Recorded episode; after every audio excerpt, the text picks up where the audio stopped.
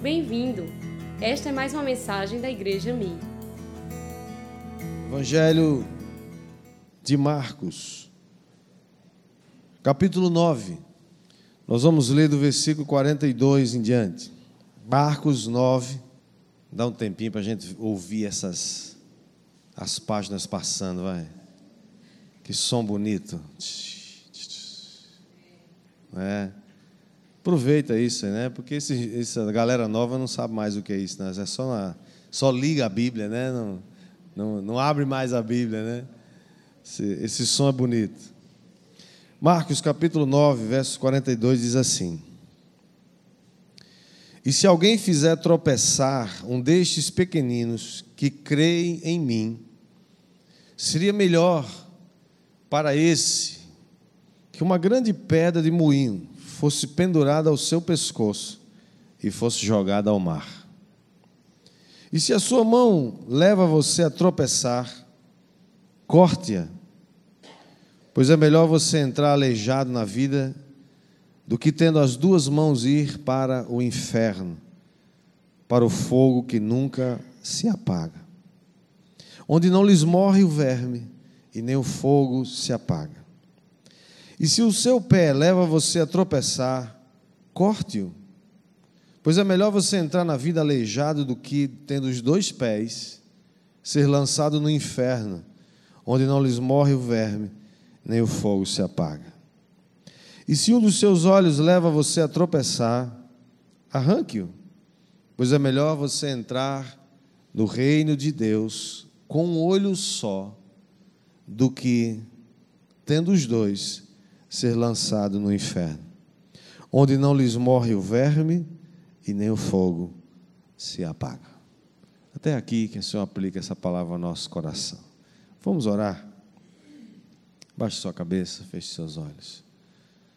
Senhor, nós te damos graças pela tua palavra. Foi Jesus que proferiu esse discurso. E essa palavra chegou até nós. E nessa manhã nós te pedimos que teu Espírito Santo, Senhor, fale conosco.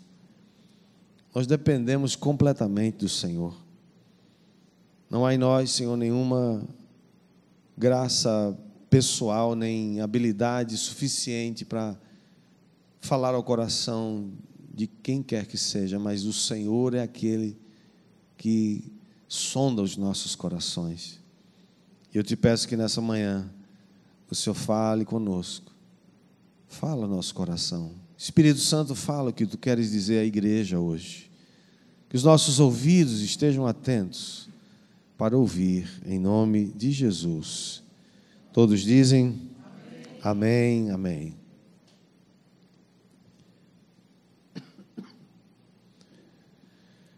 Quando a gente lê um texto como esse, a primeira pergunta que me vem a mente é: do que é que Jesus está falando?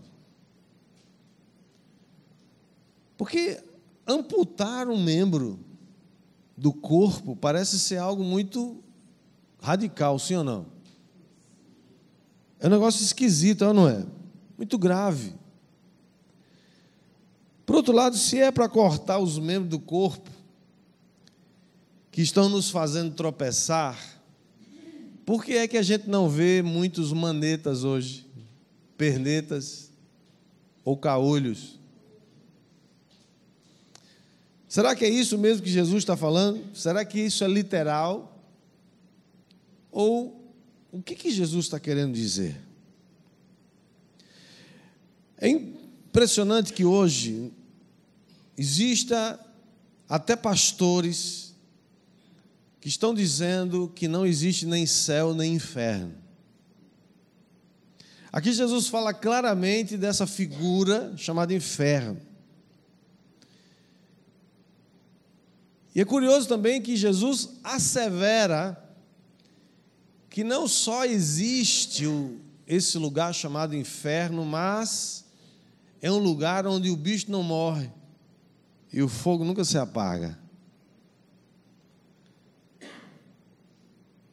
E o mais ainda, é que se eu e você não prestarmos a devida atenção, nós podemos parar lá.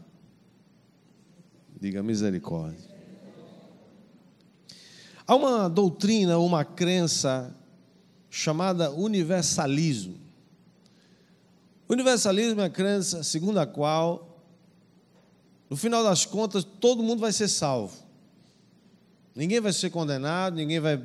Não existe céu, é, não existe inferno, existe céu, e Deus vai levar todo mundo para lá, porque um Deus amoroso, segundo essa crença, não deixaria suas criaturas morrerem eternamente num lugar de tormento para sempre.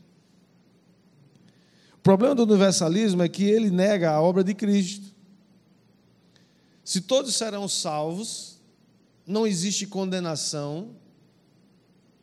Então, por que e para que Cristo morreu? Não faz sentido. Cristo morreu pelos pecadores. Se não há necessidade de expiação de pecados, uma coisa que nem eu, nem você, nem ninguém pode fazer, para que, que Cristo morreu então? Portanto, essa crença do universalismo é uma fraude, é uma heresia. Eu creio que Jesus começa aqui, irmãos, chamar a nossa atenção para a nossa responsabilidade pessoal. Você é responsável, diga, eu sou responsável.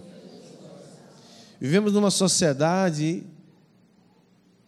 que procura botar a minha culpa e a sua culpa nos outros. Você nunca é responsável por nada.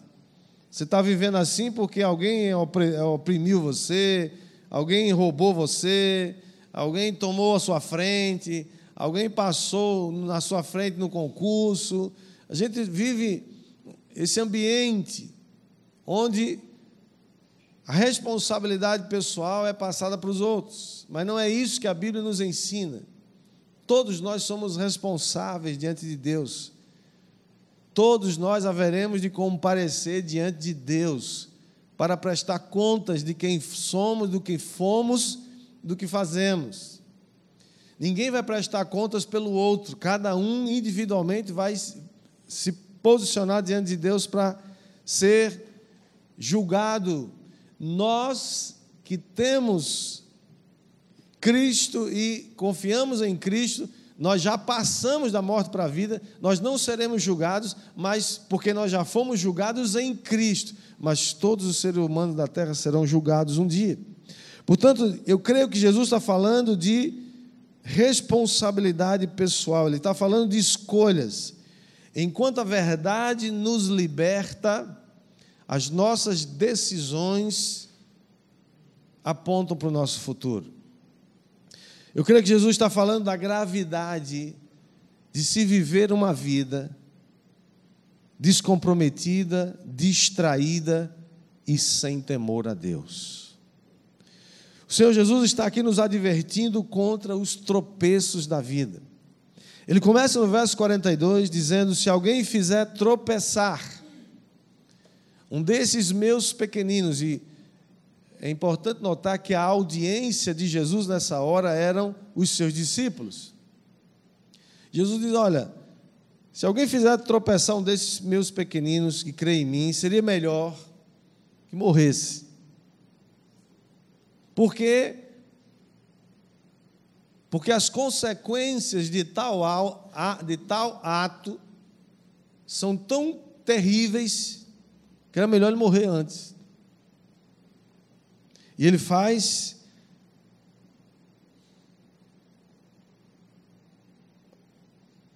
uma referência a um tipo de morte que havia naquela época, embora não fosse tão comum assim. Ele diz: era melhor que essa pessoa, ao pescoço dela fosse amarrada uma grande pedra de moinho e fosse lançada no mar. Eu queria que você tivesse pensando comigo, e eu queria compartilhar três coisas que eu creio que Jesus está nos advertindo a respeito desse texto. Primeira coisa é: não seja motivo de tropeço para os pequeninos. Essa palavra tropeço é uma palavra traduzida do substantivo escandalon, uma palavra grega, que significa um empecilho ou uma armadilha, uma cilada que é colocada para fazer alguém se desviar do seu caminho, ser apanhado e, aqui no contexto, perder a sua fé. É uma armadilha que alguém coloca para que alguém tropece. E essas armadilhas, elas podem ser intencionais ou não. Quando Jesus está falando de não faça tropeçar esses pequeninos, ele está dizendo: pequeninos são aqueles que ainda não têm discernimento, são aqueles que ainda não conseguem perceber Muitas vezes a maldade que está por trás. São os novos convertidos, são aqueles que estão chegando, são aqueles que estão que ainda não sabem, não têm maturidade. Ele está dizendo: olha, fazer tropeçar um, um pequeno desse é tão grave, mas é tão grave, que era melhor você morrer antes. Essa morte por afundamento, né? que amarra uma grande pedra de moinho na, na, no pescoço, e não era aquelas pedras que as, que as mulheres é, é, rodavam. Aqui está se referindo àquelas pedras grandes de moinho que, que era um, um animal que, naquela época, puxava, rodava. Eles colocavam assim a, a, o milho ou alguma, um cereal ali para triturar, o trigo, por exemplo, e uma pedra gigante, um buraco no meio, ela é uma pedra grande, com uma, uma, um, um, uma madeira, uma coisa assim, grande, amarrada num, num, num, cavalo, num jumento, alguma coisa assim, e eles saíam rodando, rodando, e aquela uma pedra ia deslizando em cima da outra, ia triturando aquele cereal. Uma pedra gigante, ou seja, uma pedra daquela amarrada no pescoço de alguém e lançado no mar, não há nenhuma chance de sobrevivência. Além disso, o cadáver não subiria à superfície, ninguém saberia onde ele estava. Tal morte seria uma sorte, segundo a afirmação de Jesus para essa pessoa, para esses escandalizadores da alma em comparação aos tormentos que eles sofrerão. O verso 43, Jesus continua dizendo: e se a sua mão leva você a tropeçar, corte-a. Pois é melhor você entrar aleijado na vida do que tendo as duas mãos ir para o inferno, para o fogo que nunca se apaga. Eu creio que aqui Jesus agora começa a nos advertir a respeito da apostasia. Então, o segundo ponto que eu quero compartilhar com você hoje é cuidado com a apostasia. O que é apostasia? A Bíblia diz que nos últimos dias, os últimos dias seriam marcados por uma profunda apostasia. Que é mais do que a negação e o abandono da fé. Apostasia é também negação da fé, abandono da fé, mas é mais do que isso. Apostasia é uma revolta contra Deus. Você já viu gente revoltada contra Deus? Eles odeiam tudo que se chama Deus. Tudo que é cristão, tudo que é cristianismo, tudo que é relacionado à igreja, eles estão com raiva. Eles estão se opondo. Oséias capítulo 11, versículo 7 diz que a apostasia é uma tendência, é uma inclinação. Ele diz: Porque o meu povo é inclinado a rebelar-se contra mim se não se são chamados a dirigir-se para o alto, ninguém o faz.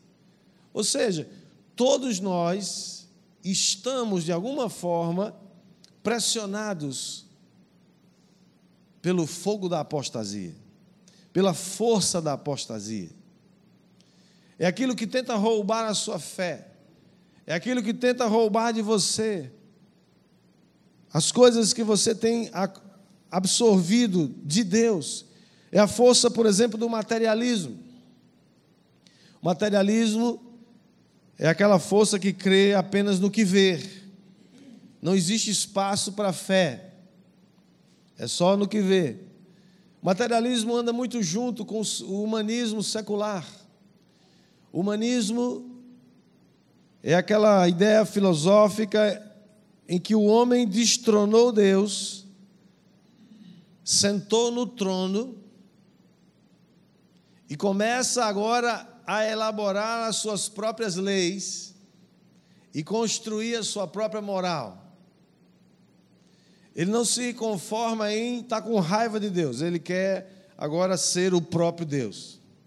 E ele se assenta no trono da sua alma, da sua vida, e acha então que agora vai conduzir a sua vida de forma melhor.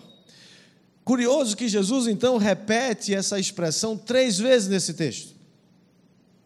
Ele diz que os membros do corpo podem provocar nossa perdição. O uso dos membros do nosso corpo mostra, na verdade, quem nós somos. O que você faz, o que você diz, por onde você anda, suas escolhas revelam quem você é. As mãos, os pés e os olhos fazem parte dos nossos sentidos. E é através deles que nós nos tornamos pessoas reais. Mas aqui eu creio que o Senhor Jesus está nos advertindo, primeiro, para o olho. O olho representa não só para onde você vê, mas o cuidado para onde você vê, não só um olhar lascivo, adúltero ou impuro, mas também eu creio que o olhar aponta para aquilo que é invejoso, arrogante ou um olhar de desprezo. A mão, por outro lado, representa o esforço físico, representa as tramas ardilosas que muitas vezes as pessoas estão fazendo, maquinando.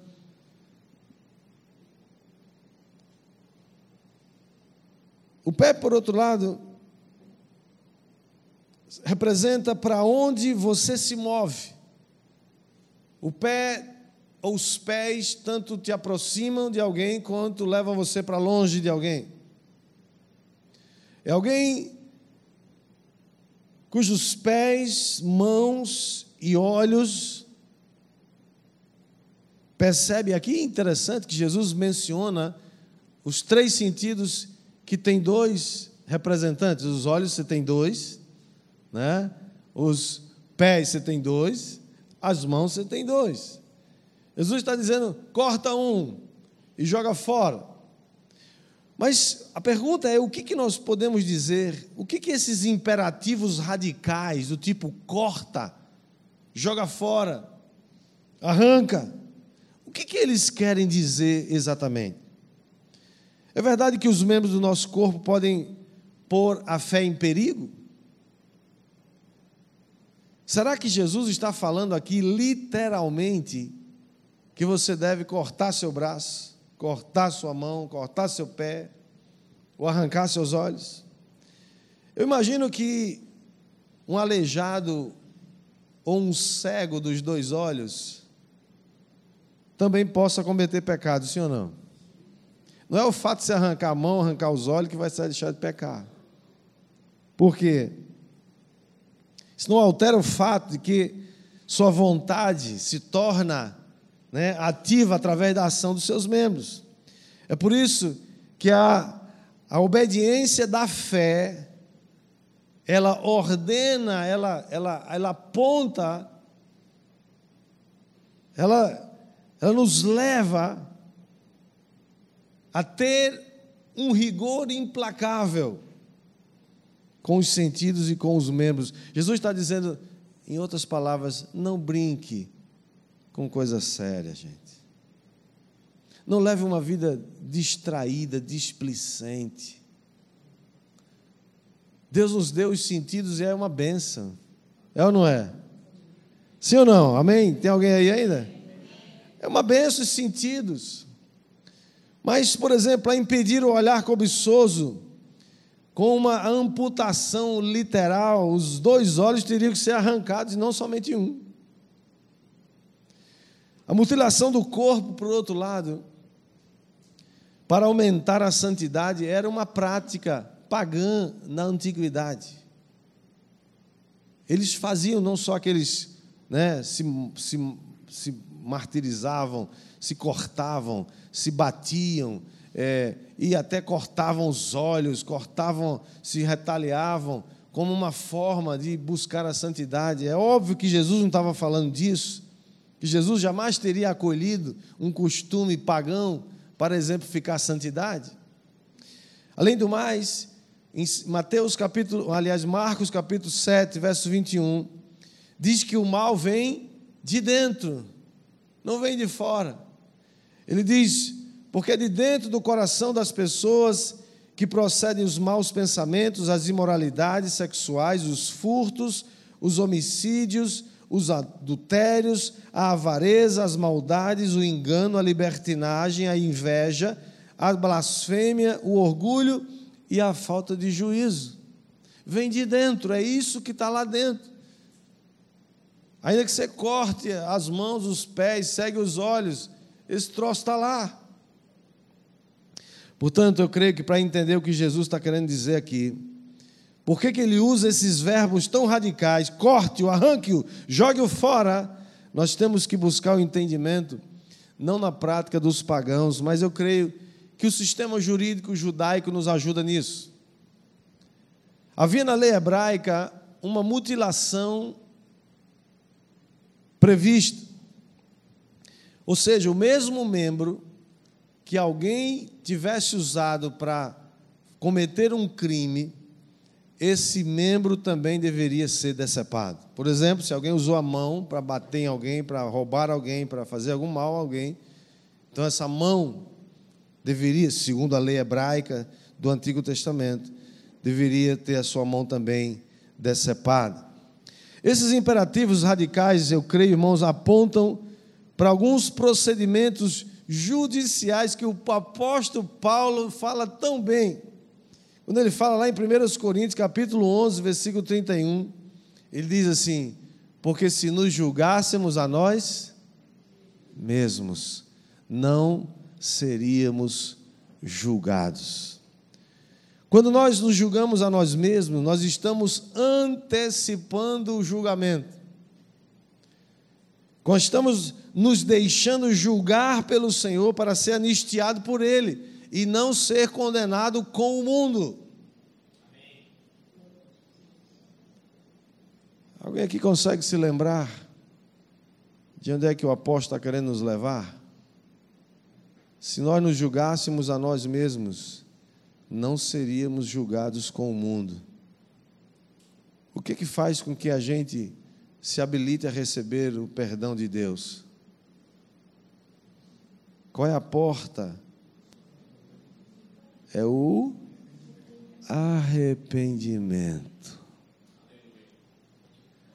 O apóstolo Paulo está dizendo: se você se arrepende antes, você não vai ser julgado com o mundo. Se você sabe, se você sabe que teu pé está atrapalhando tua vida, se arrepende logo disso e toma providência. Se teu olho está te atrapalhando, não espera o julgamento lá na frente, porque lá na frente você vai ser julgado com o mundo. E lá não tem, não tem misericórdia, não. Lá é lei. Lá é juízo. A hora de você se arrepender é agora. Se livra dessa encrenca. É por isso que agora não há mais condenação para os que estão em Cristo Jesus, diz a palavra de Deus. Por quê? Porque já não há mais julgamento. Por quê? Porque já houve graça. E por que houve graça? Porque houve arrependimento. Porta de entrada no reino dos céus é chama-se arrependimento. É quando você se julga a você mesmo e diz: Eu estou lascado, estou mal, estou perdido.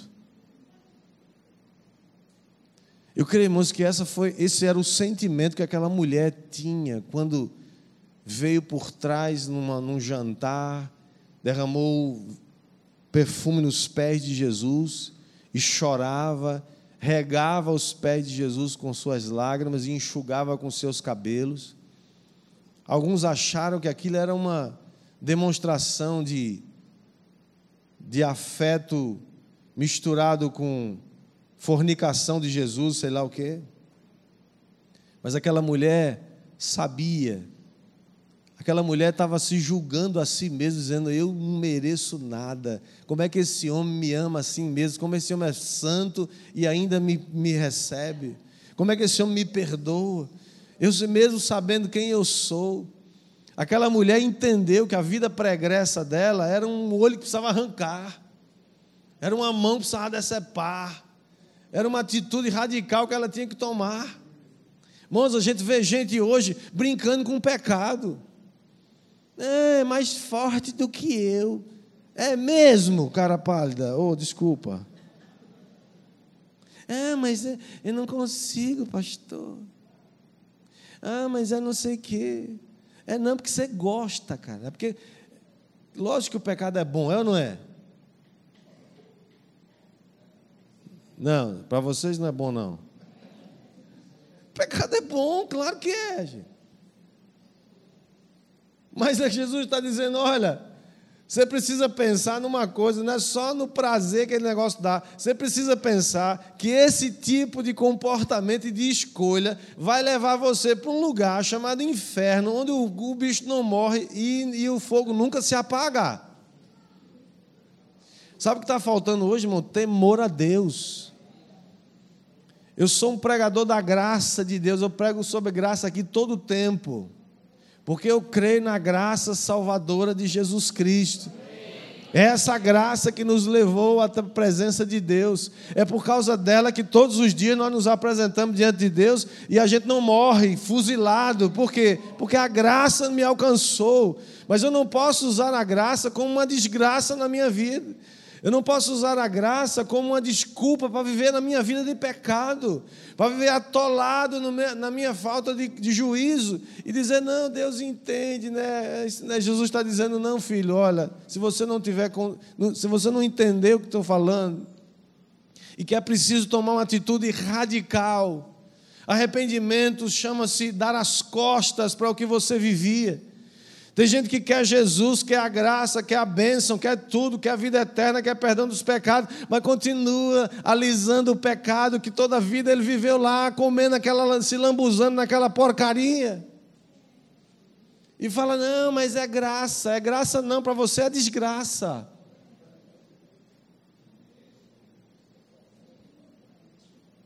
Eu receio, irmãos, que Graças a Deus, é óbvio que a gente se alegra com a multidão de cristãos, de, de novos discípulos que todos os dias se convertem no Brasil. Você dá amém por isso também? Você se, você se alegra comigo ou não?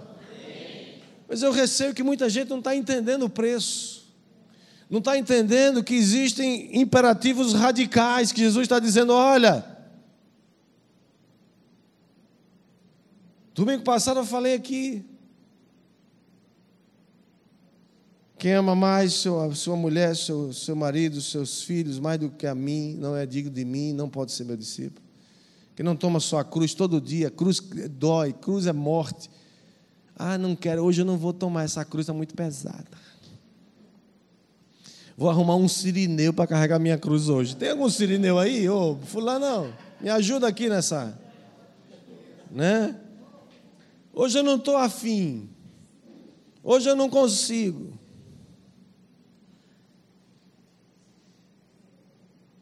Colossenses capítulo 3, versículo 15, olha o que o apóstolo Paulo está dizendo. Portanto, façam morrer, diga comigo, façam morrer. Tudo, diga tudo, o que pertence à natureza terrena. Ele dá aqui alguns exemplos. Ele diz imoralidade sexual, impureza, paixões, maus desejos e a avareza, que é idolatria. Quando Jesus repete uma coisa três vezes, é porque deve ser importante.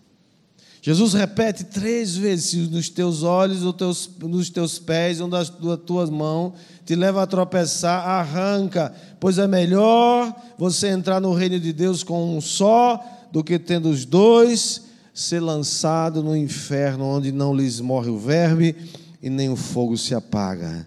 E por último, terceiro lugar. Primeiro qual foi?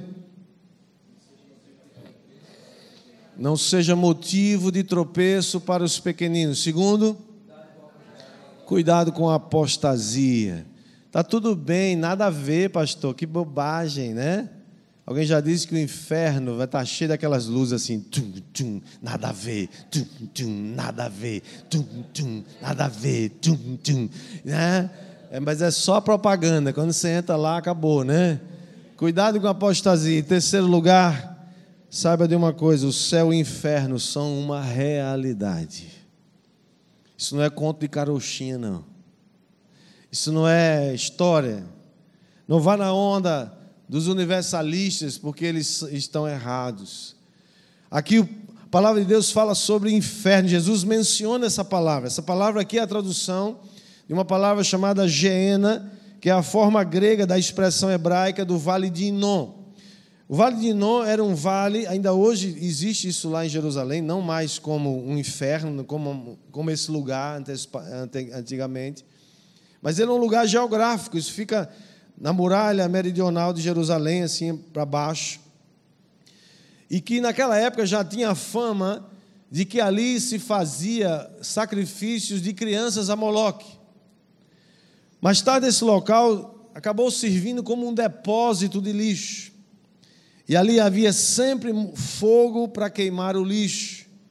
E o lugar era tido como um dos lugares mais repugnantes da terra. Por isso que a expressão que Marcos usa aqui é onde o fogo nunca se apaga. Jesus faz uma uma referência, uma analogia, ele faz uma conexão, um simbolismo desse lugar, o lugar chamado Geena, inferno, nesse lugar é um lugar repugnante, é um lugar feio, é um lugar fedorento, é um lugar onde tem lixo, é um lugar onde já, já se sacrificou crianças a Moloque, é um lugar onde o fogo não se apaga. Jesus estava tentando dizer para a audiência dele naquele momento: olha, presta atenção, esse lugar que existe chamado inferno, esse lugar é um lugar de tormento. E ele então diz: é melhor você entrar no reino de Deus tendo qualquer tipo de atitude radical, mas que não impeça você de entrar. É melhor do que você parar nesse lugar fedorento, miserável, repugnante, onde o bicho não morre e o fogo nunca se apaga.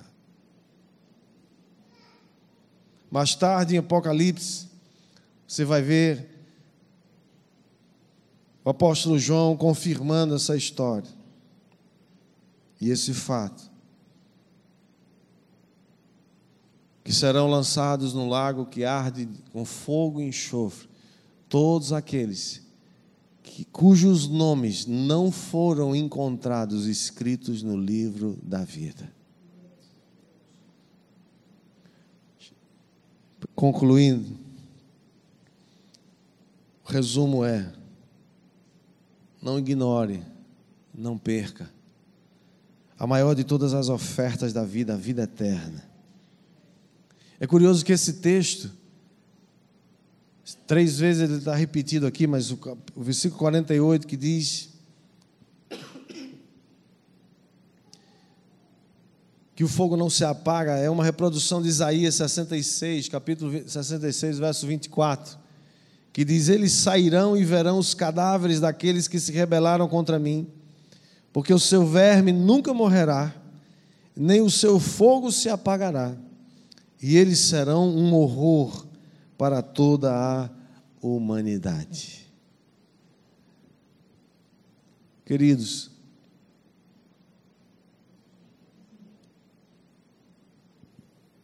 qual é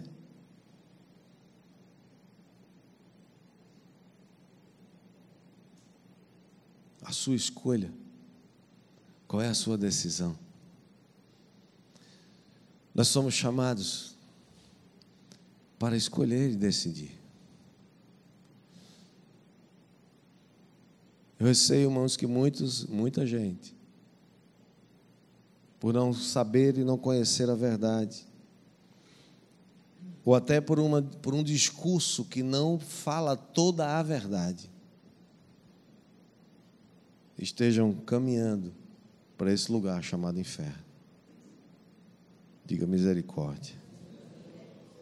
Esse, esse discurso de Jesus não é para assustar.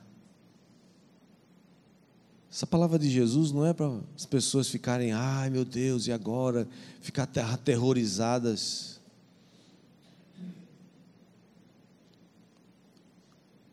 Esse discurso de Jesus é para você ficar alerta. Muita gente levando a vida do jeito que a vida nos levar, fazendo concessões, negociando a verdade. A Bíblia diz: sem santificação ninguém verá o Senhor. Deus não vai receber na sua glória gente imunda que adora viver na imundície do pecado. Aliás, se alguém consegue viver atolado no pecado, muito provavelmente não conheceu a Cristo ainda, não conheceu o Espírito Santo, o Espírito Santo não habita nele, porque é incompatível uma vida de pecado com o Espírito Santo. O Espírito Santo é uma luz que, que, que, que brilha, é um alarme que toca. É um apito que dá, que leva você a convicção de pecado. Espera aí, quero aí, tem um negócio errado aqui, tem um troço aqui que não está certo. É um incômodo do espírito na sua alma que vai fazer você tomar essas decisões radicais. Corta o que o que está levando você para longe de Deus. Corta. Se você não sabe usar um, um smartphone e está preso na pornografia, joga esse smartphone na lagoa, lá no centro, e nunca mais usa um, um smartphone na sua vida. É isso que Jesus está dizendo. Como é que você, você peca? Você, os caras estão brincando. O lugar onde ele peca é o lugar onde ele está lá passeando. Porque, irmãos, olha o que, o que, que, ele tá, o que, que Paulo disse em Colossenses. Está dizendo: faça morrer o, o vosso velho homem. Faça morrer. Faça morrer vossa natureza terrena. Tem paixão? Tem. Tem desejo? Tem. Mas porque tem desejo, tem que satisfazer os desejos? Um dia falou, um pai falou assim para mim, pastor, mas não é injusto. O que é injusto, meu filho? Esses, esses desejos que Deus bota na gente e depois diz não pode.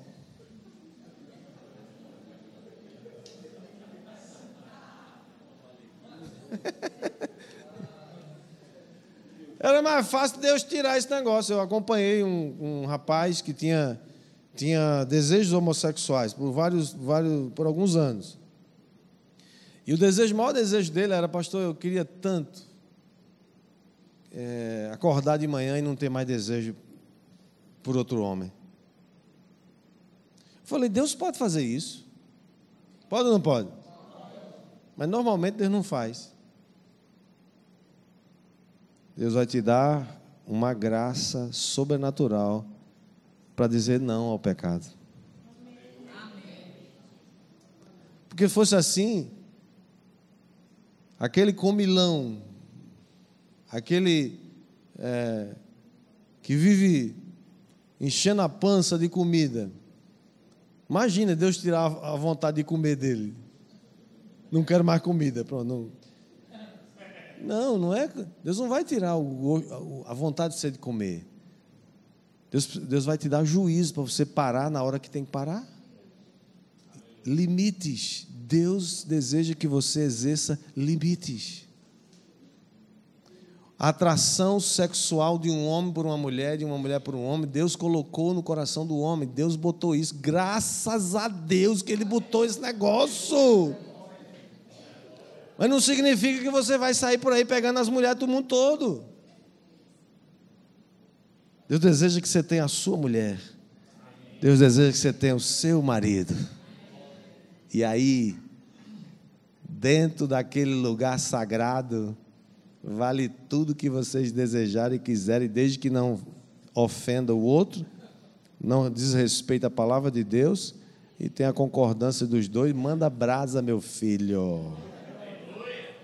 Bom demais. É verdade? Deus não vai tirar, irmãos. Vai dizer para você, filho, eu coloquei em você o meu espírito e ele é capaz de te levar a toda a verdade. Ele é capaz de te dar vitória.